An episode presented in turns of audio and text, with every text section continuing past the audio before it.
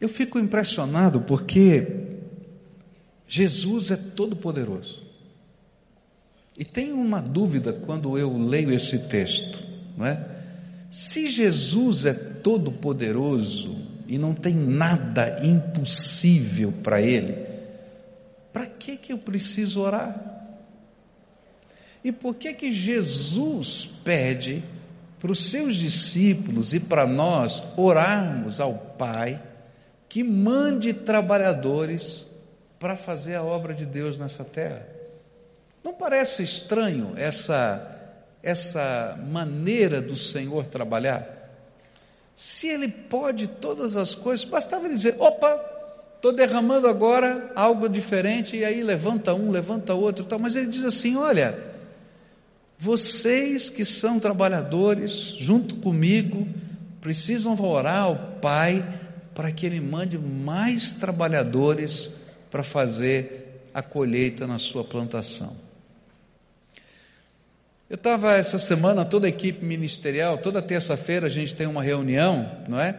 E sempre o primeiro momento da reunião a gente é ministrado, a gente trabalha, alguém ministra na nossa vida. A gente precisa ser trabalhado espiritualmente. Às vezes a gente pega o vídeo de uma pregação e a gente assiste juntos e depois comenta, ou algum da equipe ministra na nossa vida. E essa semana foi um vídeo de um pastor africano e ele falou uma coisa muito interessante. Ele disse que não há problema para fazer a colheita, porque a colheita está sempre pronta.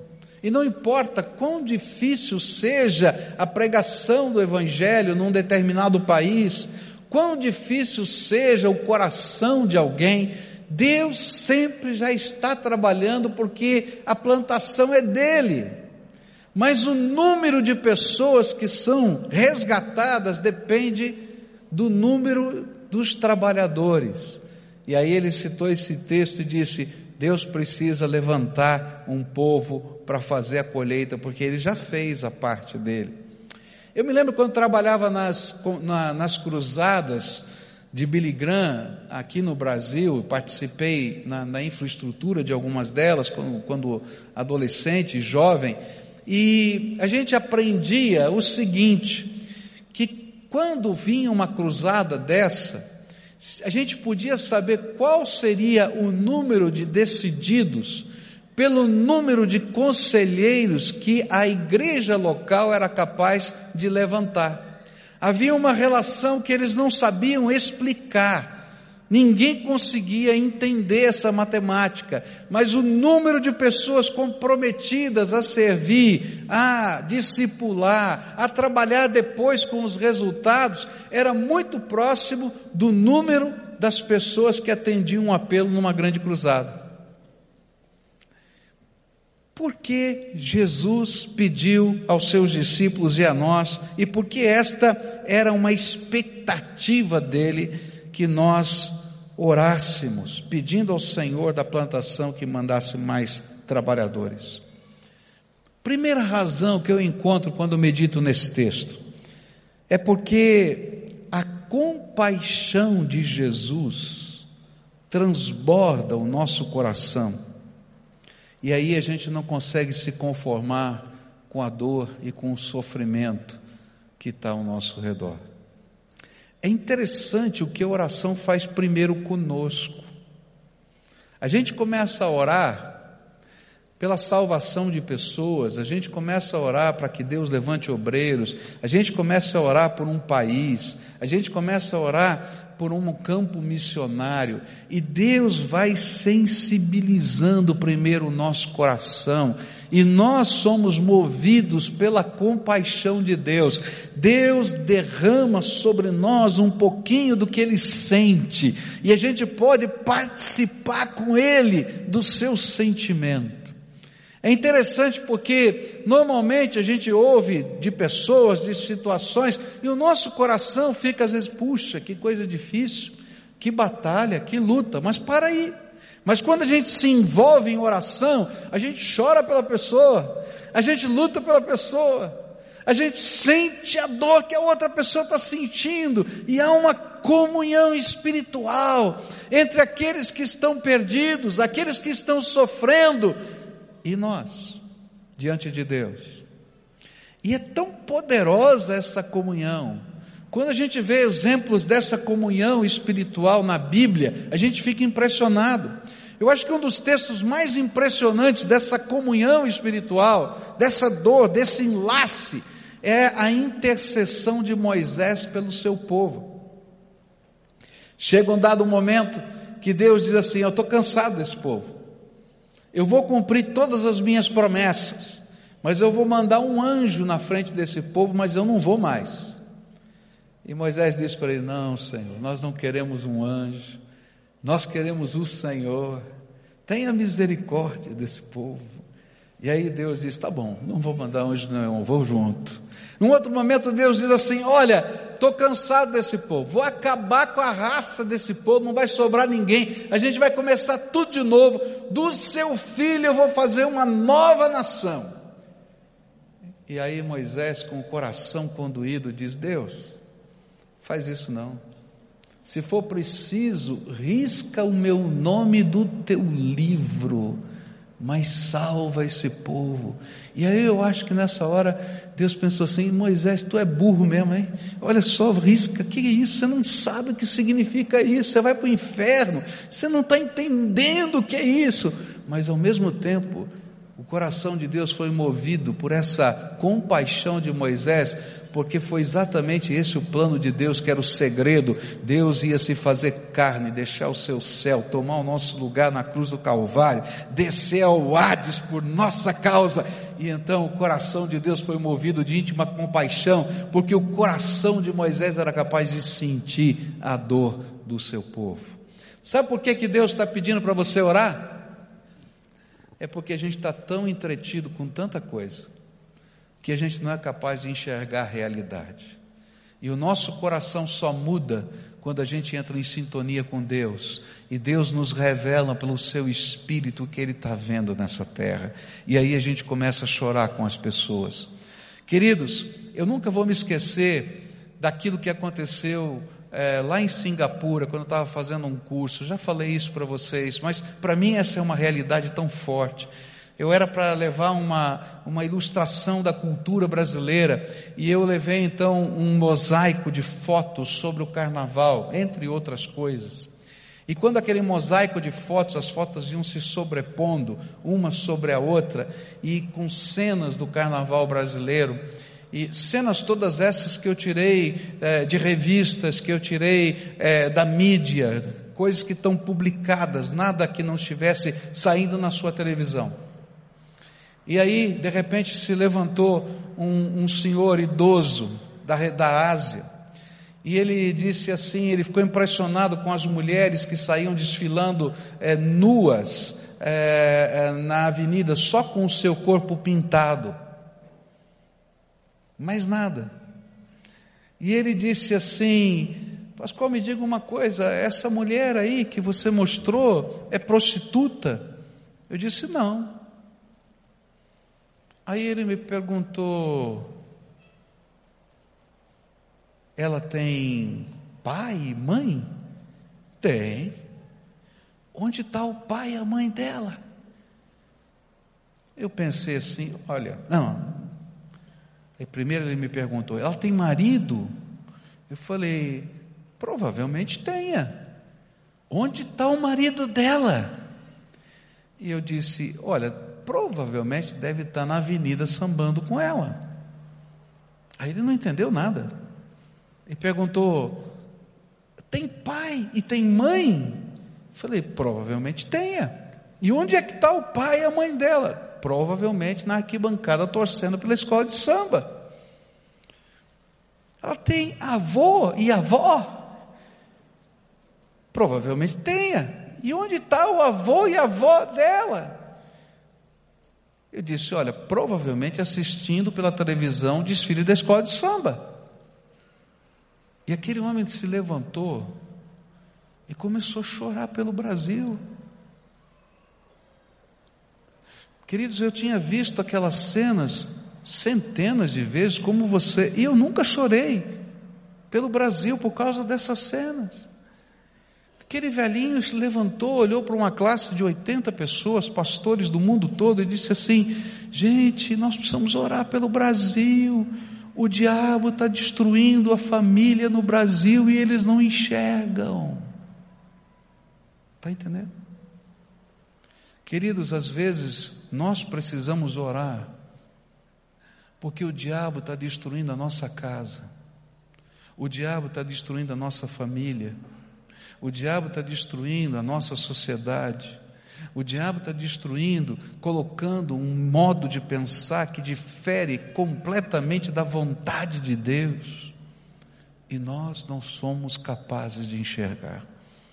Mas quando nós obedecemos essa ordem de Jesus, a primeira coisa que acontece é que nós mudamos.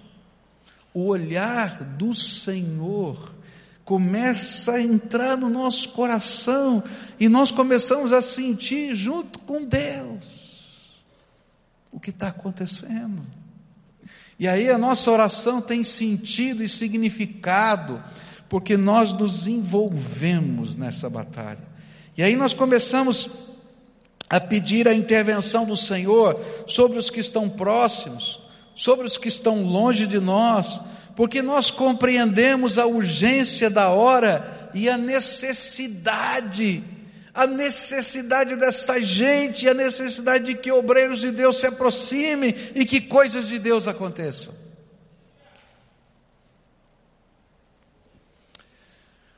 Jesus disse que nós precisávamos orar para que Ele mandasse mais trabalhadores, orar pelos perdidos, pela, pela, pela ceifa, porque só o Senhor pode quebrar a apatia espiritual de nós, seus filhos.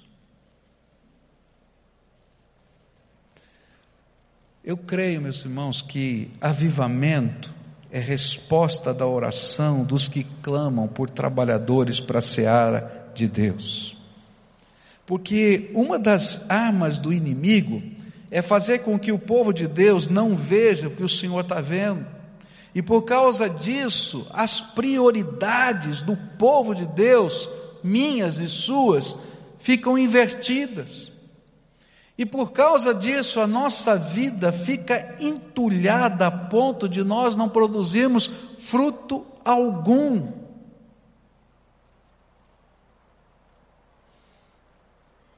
Qual foi e quanto tempo faz a última pessoa que você conduziu a Jesus, discipulou, viu a sua vida transformada, viu ser batizado? Há estatísticas no mundo que diz que 75% dos crentes nunca levaram alguém para Jesus.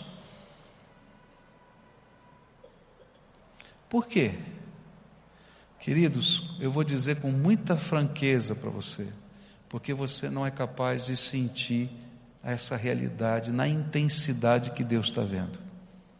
Porque a hora que a gente entender o que está acontecendo com essa gente na perspectiva de Deus, o que significa a pessoa não viver uma salvação nessa vida e na vida eterna. Você não ia se conformar com seu pai indo para o inferno, seu irmão indo para o inferno, seu vizinho indo para o inferno. Mas o que acontece é que a gente se acomoda.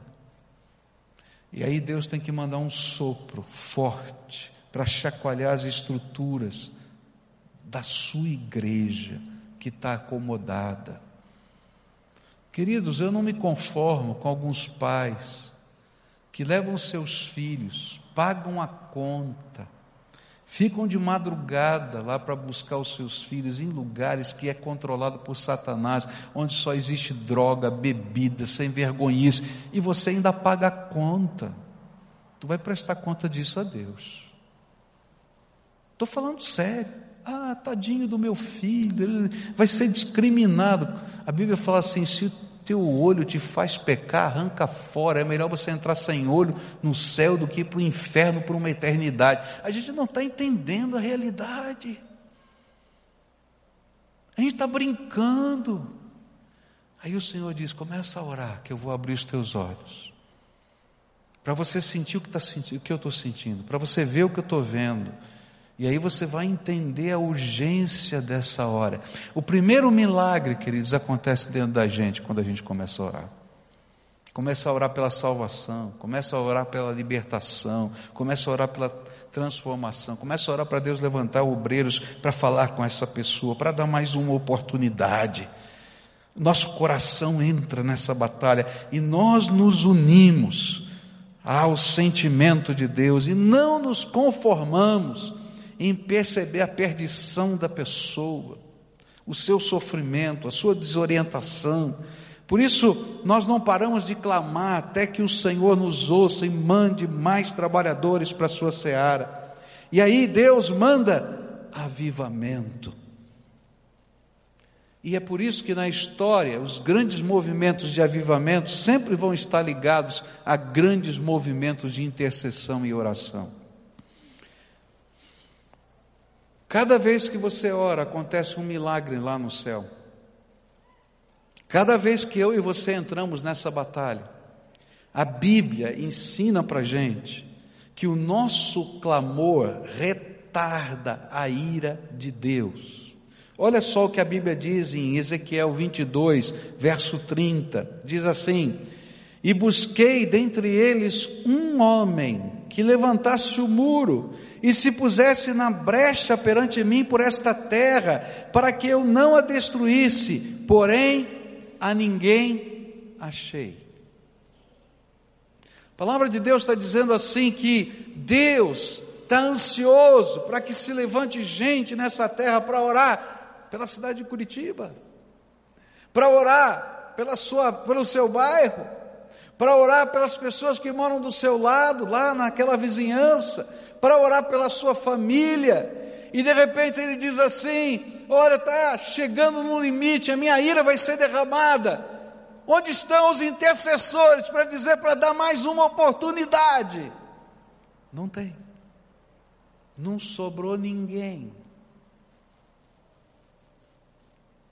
E aí Deus está dizendo: olha, o castigo chegou nesse tempo para Jerusalém, porque eu procurei alguém que se colocasse na brecha da intercessão por essa terra e não encontrei.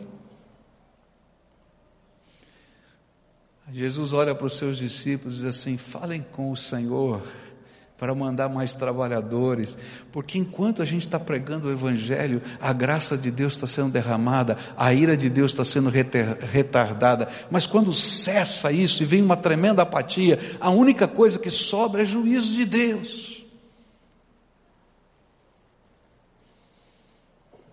Quem está orando pelo seu filho? Pela salvação, insistentemente. Quem está orando para aquele que se afastou e precisa ser trazido de volta? Tem muita gente que já tomou uma decisão lá de Jesus, mas se afastou de Jesus. Talvez tenha gente aqui. E se tiver aqui é porque tem alguém orando por você para esse coração duro ser quebrado, para Deus dar mais uma oportunidade, para colocar um amigo no teu caminho que fale para você, para que você escute uma música outra vez, para que algo de Deus aconteça. Queridos, a Bíblia está cheia de exemplos disso. Você lembra da oração de Abraão, orando pelo seu sobrinho Ló, e ele vai brigando: Senhor, se tiver cem, se tiver isso, se tiver aquilo, e não tinha. Deus vai destruir aquela cidade, mas Ele manda os anjos dele tirar Ló daquela terra por causa da oração de Abraão. Gente, se você entende o que Deus faz por causa da tua intercessão, você não vai parar de orar. A nossa oração faz com que Deus envie trabalhadores para pessoas específicas, lugares específicos, dando-lhes uma nova oportunidade. A nossa oração faz com que a intensidade da ação de Deus, da ação dos seus anjos, abale a fortaleza do inimigo naquele lugar. Pastor, o que, que é isso? Olha só o que a Bíblia fala em 2 Coríntios 4, versículos 3 e 4.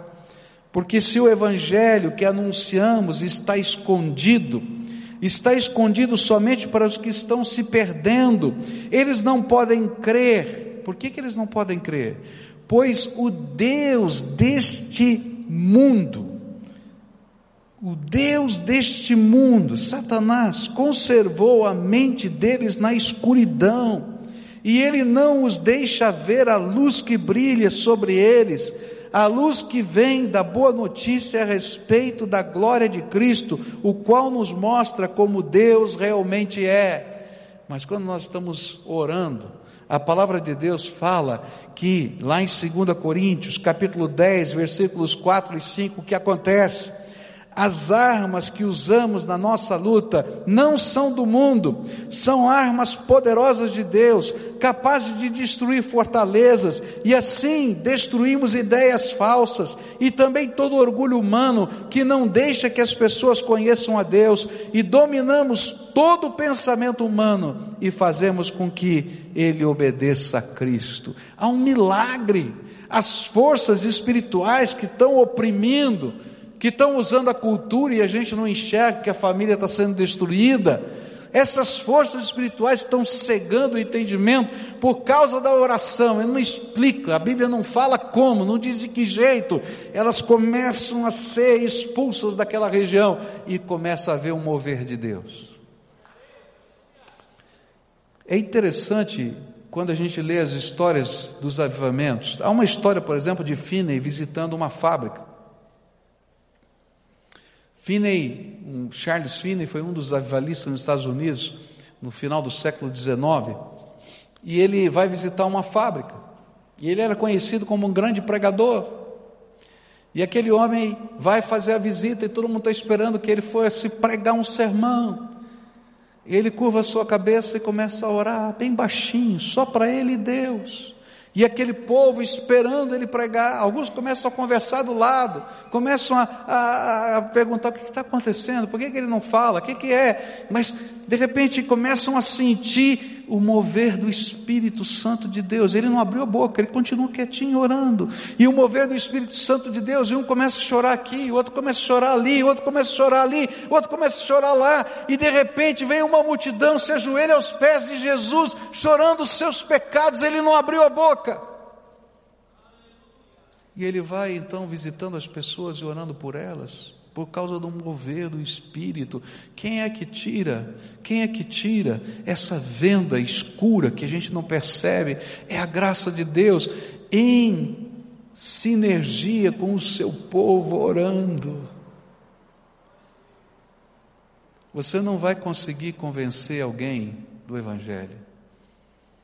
Mas quando você começa a orar insistentemente pela vida dessa pessoa, Deus é poderoso para pegar todas aquelas fortalezas, destruir aquelas fortalezas e levar aquela mente cativa pelo Espírito à presença de Deus. É isso que a gente está fazendo quando a gente ora. Por isso Jesus disse tão enfaticamente para os seus discípulos: peçam ao Senhor que mande trabalhadores. E sabe o que eu acho tremendo? É porque às vezes Deus vai fazer isso de maneiras inusitadas.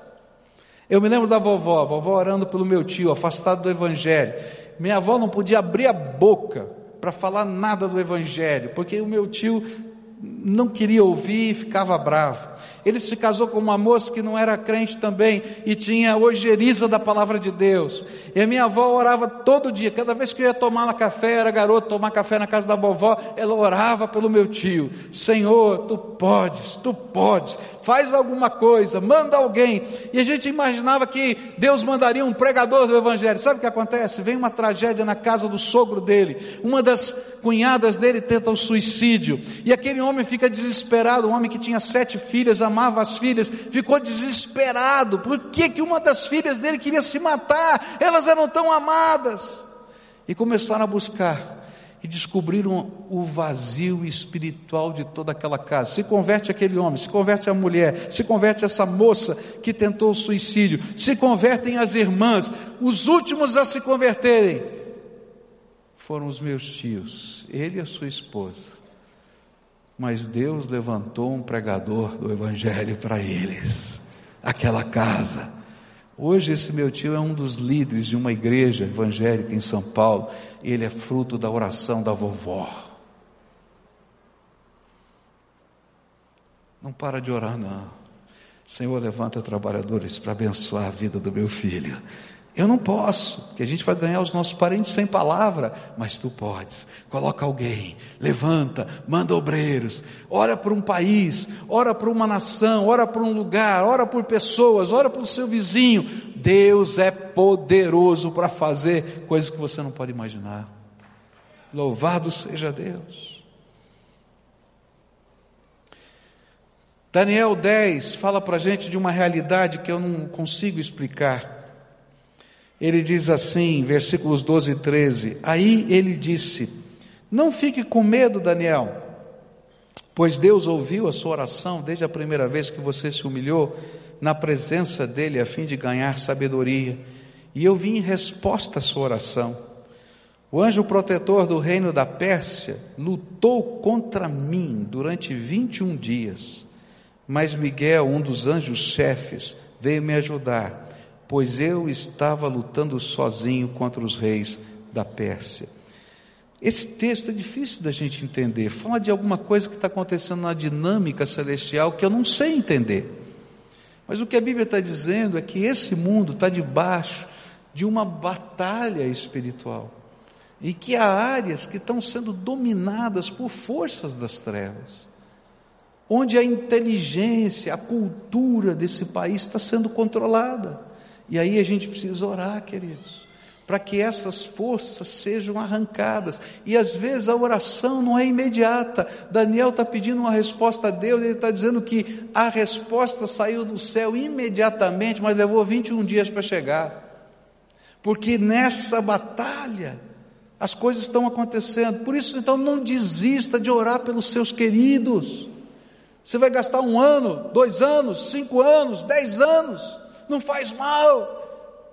Eu quero ver a salvação dos meus queridos, não vou desistir em nome de Jesus. Quero ver a bênção na vida deles, eu quero ver a graça de Jesus. Levanta mais trabalhadores, coloca do lado deles, coloca do lado. Agora, sabe o que vai acontecer? É que quando a gente entra nessa dinâmica, capítulo 10, versículo 1, e eu vou terminar com esse texto. Jesus chamou os seus doze discípulos e lhes deu autoridade para expulsar espíritos maus, curar todas as enfermidades e doenças graves. E aí ele os envia. Queridos, a gente vai descobrir que quando a gente entra nessa dinâmica, o Senhor vai dizer assim: estou levantando o obreiro para lá, mas você é meu obreiro para cá. Levanta agora e vai na autoridade do meu nome faz a obra que eu coloquei para você fazer. E você vai se tornar a resposta da oração de outro. É assim a dinâmica de Deus. Porque se você não estiver disposto a ser resposta da oração de outro, você vai ficar para baixo na fila. A graça de Deus é tão grande que Ele vai atender a sua oração. Mas você não entendeu a dinâmica do céu. Quanto mais a gente serve, mais abençoado a gente é. Quanto mais a gente se doa, mais abençoado a gente é. Quanto mais a gente cuida, mais cuidado nós somos, porque Deus trabalha nessa dinâmica na nossa vida. Eu queria terminar dizendo para você só isso. Nós estamos entrando numa fase da vida da igreja que eu disse na reunião de líderes para mim é uma fase de transição. A gente tem falado tanto na construção, a gente tem falado tanto é, no centenário, né? porque é um alvo humano, gostoso, que a gente quer concluir. E às vezes dá a sensação para a gente que vai acabar tudo dia 13 de maio de 2014. Vai não. Deus está nos preparando para uma nova fase uma fase de maior influência, de maior penetração, de maior evangelização, de maior cuidado, de maior sentimento de necessidade do outro e desejo de fazer diferença e abençoar. E queridos, isso não vai acontecer só no coração do pastor, não. Eu estou orando, essa igreja está orando, os pastores dessa igreja estão orando, os líderes de oração dessa igreja estão orando, para Deus chacoalhar você da sua cadeira em nome de Jesus. E para ver um santo movimento onde eu estou dizendo assim: estou aqui, Senhor, usa a minha vida para a tua glória, e a gente começar a olhar as pessoas e se envolver com elas, amá-las em nome de Jesus, abençoá-las em nome de Jesus, orar por elas. Pessoas serão curadas, outros se terão seus demônios expulsos, porque é isso que vai acontecendo quando o reino vai entrando, mas não vai ser por causa da oração do pastor fulano de tal, é porque gente, gente simples, cheia do Espírito Santo, vai estar servindo a Deus. E Deus gosta de usar gente simples que o ama e está disposto a servir. É assim que Ele faz. É assim que Deus faz. Ele quer usar a tua vida, quer usar a minha vida.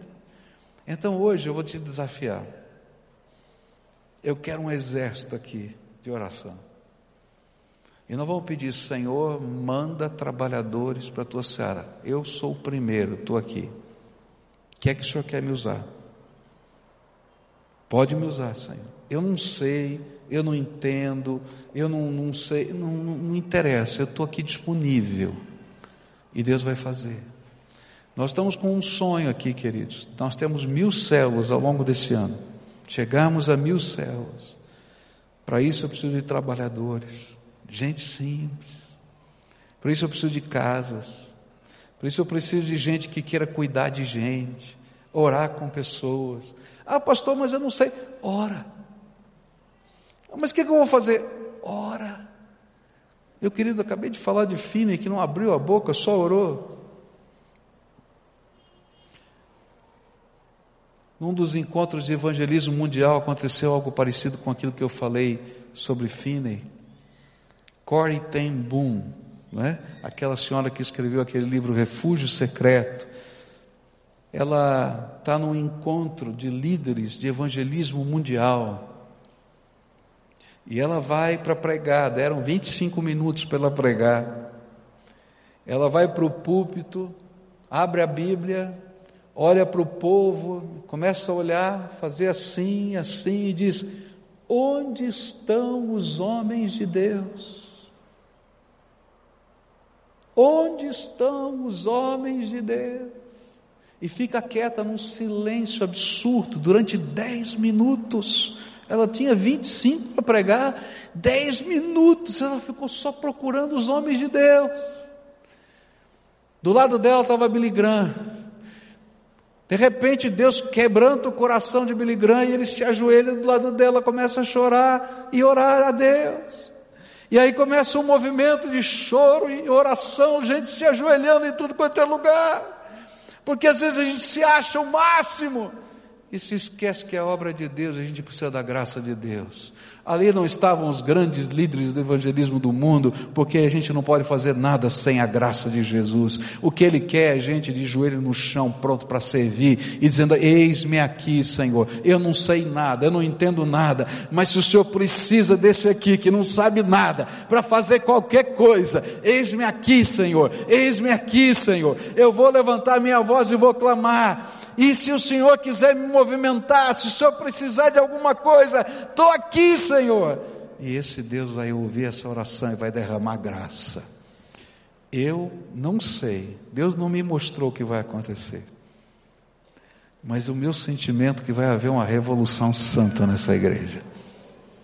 E essa revolução não vai acontecer no gabinete, não. Essa revolução vai acontecer na tua casa vai acontecer na tua vida, no teu trabalho, e coisas tremendas de Deus vão acontecer, porque gente está dizendo: estou aqui, Senhor, usa a minha vida. Fica de pé, eu quero orar com você. Quero orar por você. Eu vou explicar o que eu vou fazer aqui hoje. Eu vou entregar a tua vida de todo mundo que está aqui, para Deus usar a tua vida. Eu vou pedir para Ele revestir você com o Espírito Santo. Eu vou pedir para Ele abrir os teus olhos espirituais, para você enxergar o que você não enxergava, que estava do teu lado. Queridos, as coisas que você precisa ver não estão do outro lado do mundo, estão do lado do teu lado, lá na tua casa para Deus te dar vislumbres do que Ele quer fazer e para você ser movido pela compaixão de Deus. E vou pedir para Deus te dar fome, te dar sede, desejo ardente de coisas novas de Deus na tua vida. Vou pedir para Deus te incomodar para você não se conformar com a mesmice. Chega, chega. Esse povo está em missão. Nós fazemos parte do exército de Deus que está em missão. E queridos, a missão não é um projeto estratégico dessa igreja. A missão não é construir esse templo. Eu estou doido para ver esse templo pronto. Mas é muito maior. É gente sendo abençoada, tratada, cuidada. As nossas mãos abençoando. Humanas, fraquinhas. Ah, queridos, como a minha humanidade é tão forte para mim. Às vezes a gente ouve pessoas sofrendo e eu me sinto tão pequenininho. Eu não sou aquele que tem o poder para curar qualquer doença. Eu não sou, mas eu vou orar pelas pessoas uma a uma, porque eu conheço quem tem o poder para curar qualquer enfermidade. E não vou desistir e vou continuar clamando. Eu não sou aquele pregador que é capaz de convencer qualquer pessoa, porque só o Espírito Santo convence. Mas eu vou pedir, Jesus, derrama a tua graça, abre os olhos. Quando eu vejo alguns que se afastaram desse rebanho, me dá uma tristeza. Senhor, o que, que a gente errou? Como eu gostaria de trazê-los de volta mas eu não posso. Mas eu conheço quem pode. E aí eu oro, Senhor Fulano, eu encontrei ele na rua, ele não está mais conosco, ele é tão amado. Traz de volta, Senhor, coloca alguém, coloca alguém. Vamos orar por isso. Eu vou dedicar a tua vida, porque eu sei que Deus quer levantar você como obreiro para essa seara. Eu estou pedindo, Senhor, manda obreiros para essa seara os obreiros estão aqui, queridos, não estão lá fora, não, estão aqui. Querido Senhor, aqui está a tua igreja em pé diante do Senhor. Tem outros que estão vendo pela internet, em qualquer lugar. Eles te conhecem, Senhor. Eles já ouviram a tua voz. O sangue de Jesus, o teu filho, já os lavou, já os perdoou, já os santificou. Mas muitos deles, Senhor, estão acomodados, deitados em berço esplêndido, sem sentir o que o Senhor sente, sem perceber o que o Senhor percebe, apenas desfrutando a bondade do Senhor. Senhor Jesus, desperta o teu povo. Senhor Jesus, desperta o teu povo. Senhor Jesus, desperta o teu povo. Senhor Jesus, desperta o teu povo. Senhor Jesus, desperta o teu povo. Senhor Jesus, desperta o teu povo. Senhor Jesus, Senhor Jesus, desperta o teu povo. E levanta, Senhor, trabalhadores para a tua seara. Gente, Senhor, que com alegria, não com peso, possa amar os perdidos, estender suas mãos, cuidar dos enfermos, olhar para aqueles que estão aflitos e desgarrados como ovelhas sem pastor e dizer: Jesus, estou aqui, eu não sei o que fazer, mas Senhor, estou aqui, usa-me a mim. E Senhor, que esse tempo do cultivo seja uma revolução santa. Não fruto, Pai, apenas de uma estratégia, de um programa eclesiástico, mas um verdadeiro mover do teu espírito. Que as casas se abram para oração, que o teu povo chore na tua presença, que o teu povo se alegre na tua presença, que o Senhor derrame do poder do teu espírito, que aquilo que lemos aqui na Escritura aconteça, que pessoas sejam libertas do poder de Satanás, outros sejam curadas, e que o teu evangelho seja, Senhor, autenticado pelas manifestações do teu reino. Confirma, Pai, a mensagem, fazendo coisas tremendas. E, Senhor, usa gente simples, gente que te adora, gente que quer te servir. Faz isso, Senhor. Não me permita eu mesmo ficar acomodado, Pai, em nome de Jesus. Começa esse despertamento na minha vida. Mas, Senhor, não fica só no meu coração, que essa igreja seja movida pela tua graça. E que nós, Senhor, sejamos os primeiros na resposta desse clamor. É em nome de Jesus que eu oro. Amém